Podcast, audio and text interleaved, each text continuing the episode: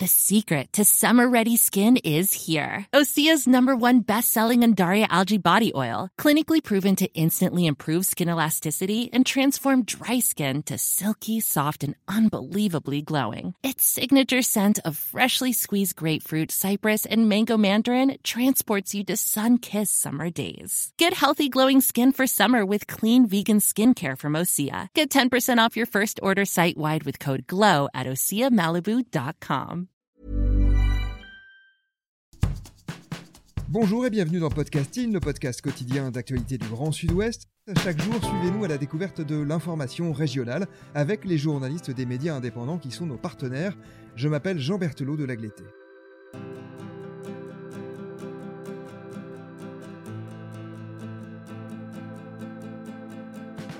C'est à la revue en ligne Far West que nous rendons visite aujourd'hui.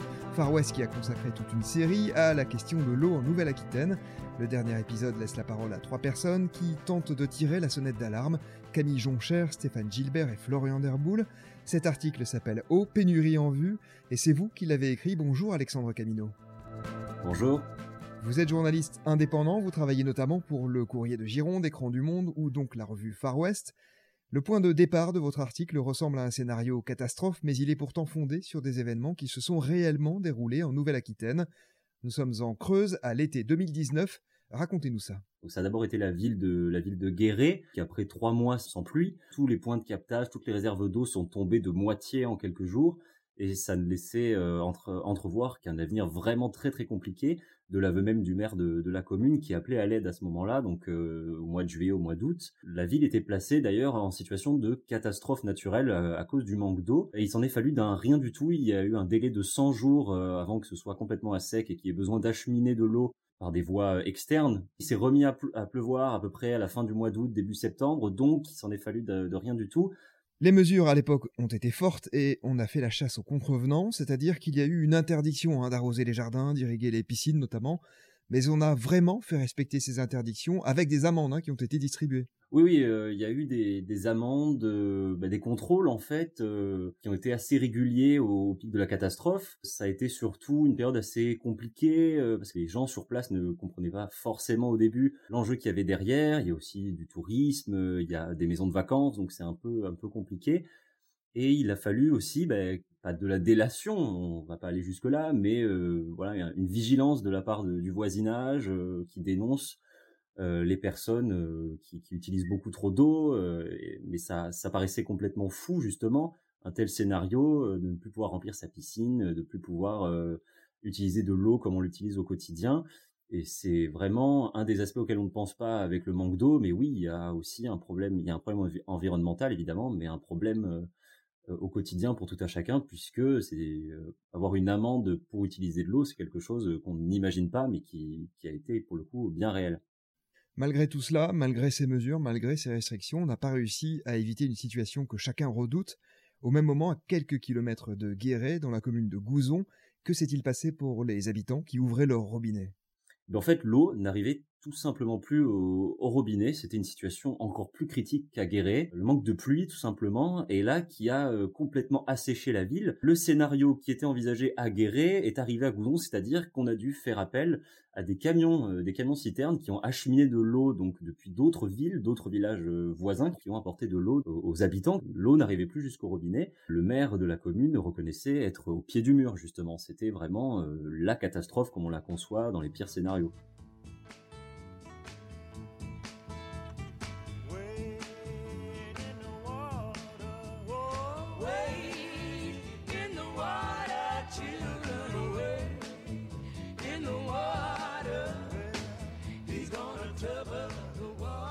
Face à cette situation, des voix s'élèvent. Dans votre papier, vous faites entendre trois d'entre elles, trois personnes très différentes et qui ont toutes trois des raisons distinctes de sonner l'alarme. Camille Joncher, Stéphane Gilbert et Florian Derboul.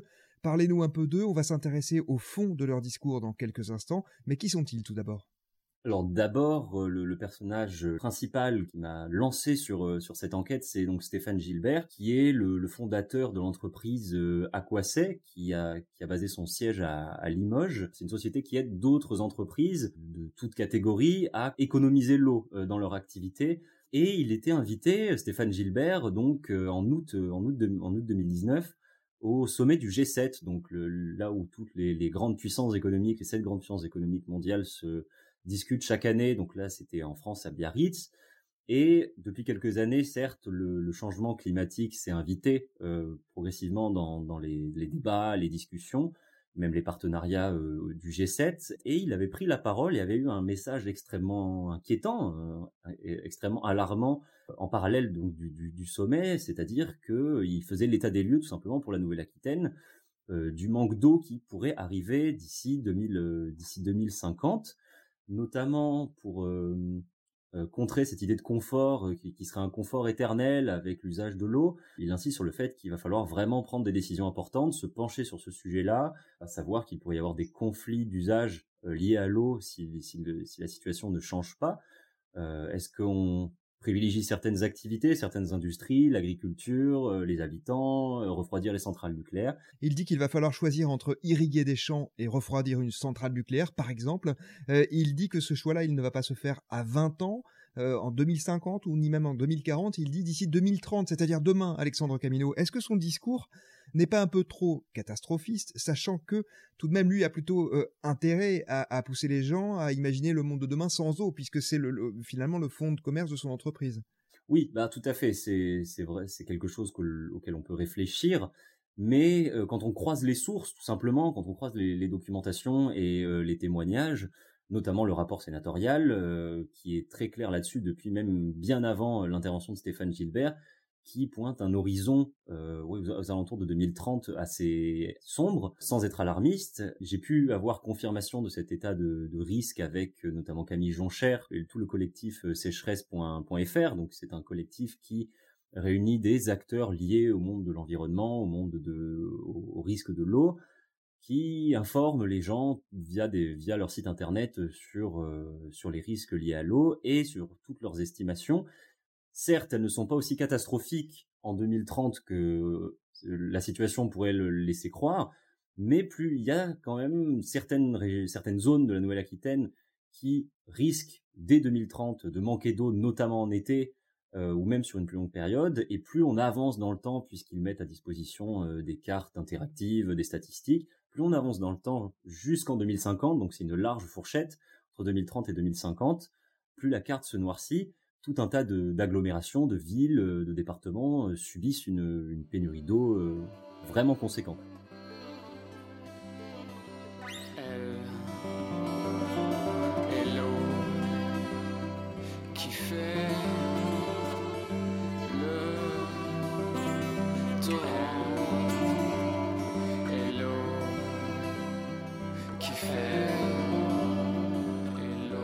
On a pourtant l'impression, malgré ce consensus, que l'opinion publique peine à prendre conscience de l'imminence du danger du manque d'eau. C'est aussi ce que dit la sociologue bordelaise Camille Joncher que vous venez de citer. Comment l'explique-t-elle? Elle l'explique tout simplement par le fait que c'est quelque chose d'assez loin quelque chose d'impensable presque. Manquer d'eau, c'est quelque chose qu'on n'imagine pas, qui, a toujours été là. Euh, on entend souvent des réponses comme euh, il a plu, euh, il a finalement plu cet été, des témoignages comme ça, et on a du mal à se figurer puisque c'est loin et que c'est difficile à comprendre les mécanismes du manque d'eau.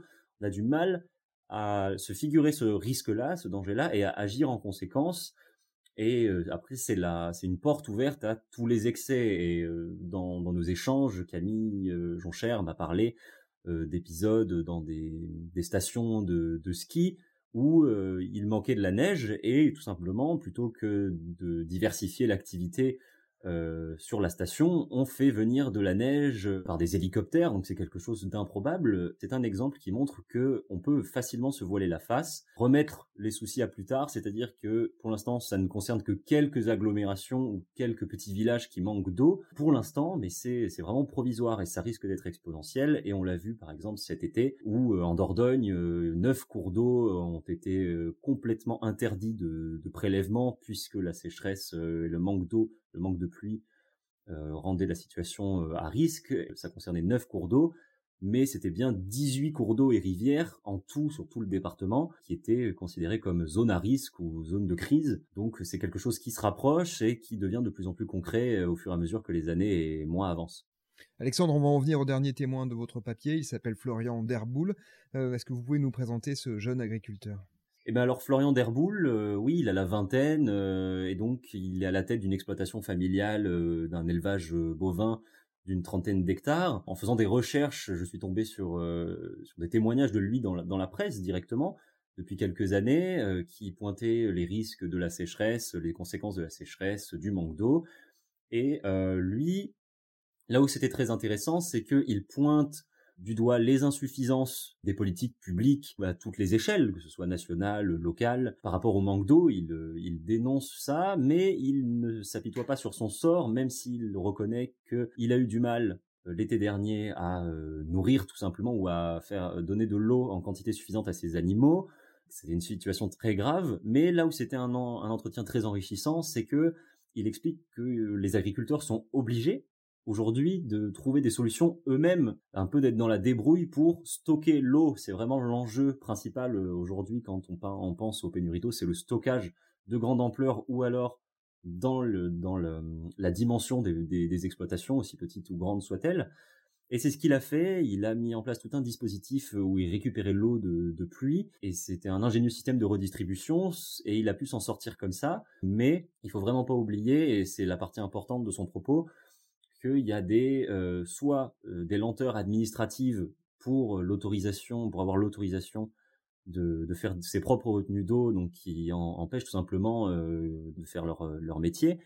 Et il y a des situations qui paraissent, des décisions qui paraissent aberrantes, ou en tout cas peu compréhensibles à leur échelle. C'est notamment la destruction de certains barrages en fonction de, la loi de la, libre circulation de l'eau qui date de 2000, où un barrage proche de, de l'exploitation de Florian Derboul a été détruit en 2018 et c'est quelque chose qu'il ne comprend pas et que la profession a du mal à, concevoir. Il y a un mécontentement qui se constate, il y a euh, une inquiétude, mais il y a aussi beaucoup de créativité, beaucoup de beaucoup de courage, beaucoup d'efforts et c'était euh, en cela que la rencontre avec Florian était très intéressante.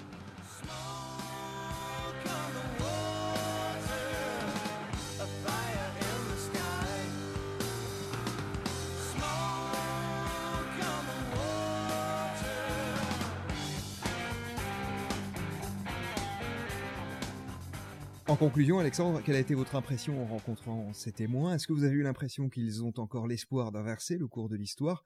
Ou sont-ils seulement en train d'essayer de limiter la casse, peut-être? Vous ont-ils paru résignés? Non, ils ne sont pas résignés, ils sont plutôt conscients. Et c'est ça qui fait toute la différence. Ils sont là parce qu'il faut, euh, qu'ils soient là, qu'ils ont envie euh, d'agir d'agir à leur niveau. Et c'est surtout ça qui compte le plus pour eux mais euh, voilà, ils, ne veulent pas être alarmistes, ils ne cherchent pas à être alarmistes ou à faire peur, mais bien à faire prendre euh, conscience aux gens de la réalité des enjeux autour de l'eau pour la région. On a une région extrêmement agricole et on imagine bien toutes les conséquences qu'il peut y avoir à court et long terme. Merci beaucoup Alexandre Camino d'avoir accepté d'évoquer avec nous votre article écrit pour la revue Far West. Il s'intitule Eau pénurie en vue et il est consultable sur le site de ce média revue-farwest.fr.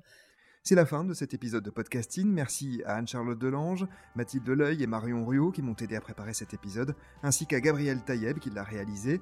Podcasting, c'est le podcast quotidien d'actualité du Grand Sud-Ouest. Retrouvez-nous chaque jour à 16h30 sur notre site et sur nos réseaux sociaux, ainsi que sur ceux des médias indépendants de la région qui sont nos partenaires. Retrouvez-nous aussi sur toutes les plateformes d'écoute, dont Deezer, Apple Podcasts ou Spotify. Podcasting, c'est l'actu dans la poche.